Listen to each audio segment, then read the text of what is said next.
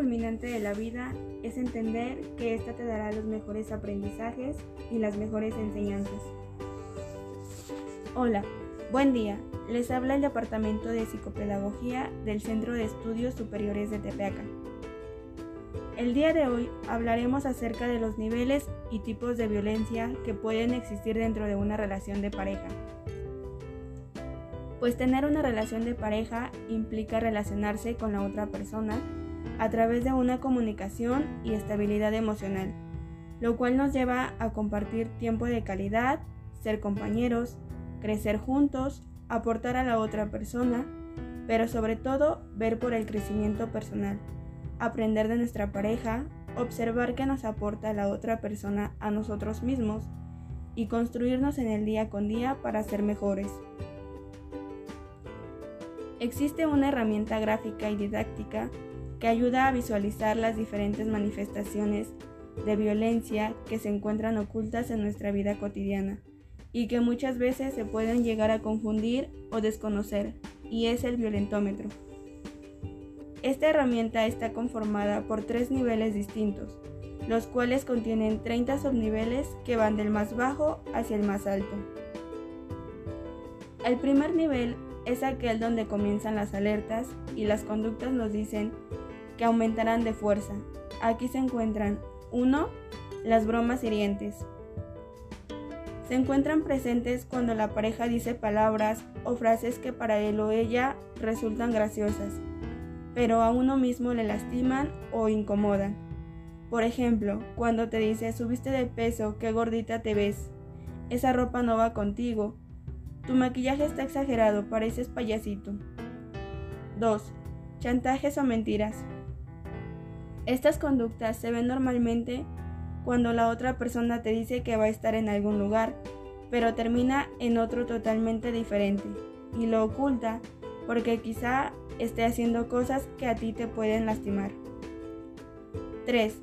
Ignorar o hacer la ley del hielo. Esto normalmente lo hacen porque quieren castigarte o hacer que necesites a la otra persona. Un ejemplo puede ser cuando no te hablan después de una discusión. 4. Celar y culpabilizar. Los celos no son algo divertido o interesante en una relación y menos culpar solo a una parte de lo que pasa en esa relación. 5. Descalificar o ridiculizar. Se encuentran desaprobaciones por parte de la persona con la que estás saliendo. 6. Ofender y humillar. Se presentan cuando tu pareja quiere hacer sentirte menos por lo que eres o por cómo eres.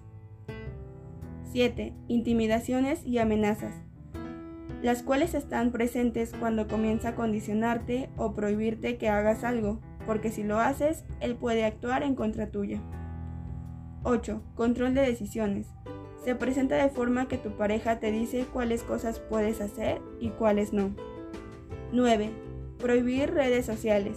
Mayormente se da en casos de personas que quieren estar controlando a su pareja, controlar con quién habla y que incluso no pueden ni quieren que conozca a otras personas.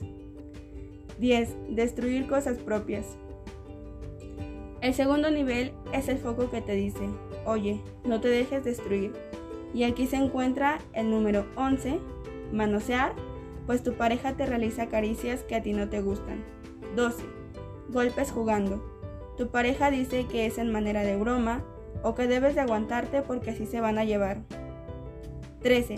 Pellizcar o arañar pueden presentarse en una discusión o incluso cuando algo no le gusta a la otra persona.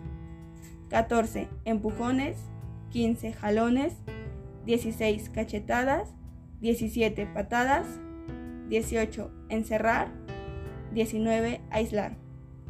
Todas estas situaciones vienen acompañadas de frases como lo hago porque te quiero o incluso después de esto te dan cariños o algún regalo. El tercer nivel es cuando el caso de violencia ha aumentado demasiado y necesitas ayuda profesional. Aquí se encuentran el número 20, amenazar con lastimar, 21, amenaza de muerte, es cuando explícitamente te dice que te va a quitar la vida o cuando tiene actos que son de intentos homicidas. 22. Amenazar con objetos. 23. Amenazar con armas. 24. Forzar a mantener relaciones sexuales haciéndote creer que eres una propiedad. 25. Abuso sexual. 26. Agredir sexualmente. 27. Herir físicamente. 28. Violar. 29. Mutilar. Que se presenta cuando tu pareja comienza a cortar partes de tu cuerpo. Y 30. Asesinato. En ocasiones, puede que las personas ya no quieran compartir aprendizajes con uno, pero se obsesionan a la idea de que debemos estar con ellos y para ellos. Es por eso que se comienzan a presentar estas conductas violentas. Hay dos cosas importantes que debemos tomar en cuenta. La primera es aprender a identificar estos focos rojos de alerta sobre conductas que con el paso del tiempo dejan secuelas o consecuencias en la vida personal. Y la segunda es aprender a tomar y colocar límites. Estos límites nos ayudarán a tener una visión más clara sobre quiénes respetan nuestro espacio y quiénes no, pero sobre todo aprender quién nos respeta a nosotros mismos. Por último, si en algún momento sientes u observas que estás atravesando por una de estas situaciones, no te sientas solo o sola. Busca ayuda de algún amigo, de algún familiar e incluso de algún profesional que te pueda ayudar para salir de esa relación, porque para un buen amor, para un amor sano, no necesitas buscar a una persona.